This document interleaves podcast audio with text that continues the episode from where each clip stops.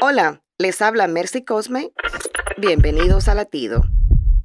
La madurez no viene de la mano de la edad, logros y estudios, pues teniéndolo todo podemos ser inmaduros. La Biblia dice que tu carácter revela tu madurez interior. ¿Quieres saber las cinco marcas de una persona madura? Reaccionan positivamente, no discriminan, asumen responsabilidad, dominan su lengua, no juzgan.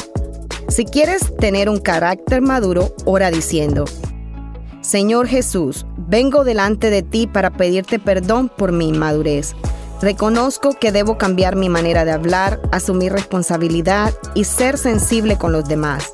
Por favor, interviene en mi vida y ayúdame a ser más como tú. Latido les llega a través del ejército de salvación.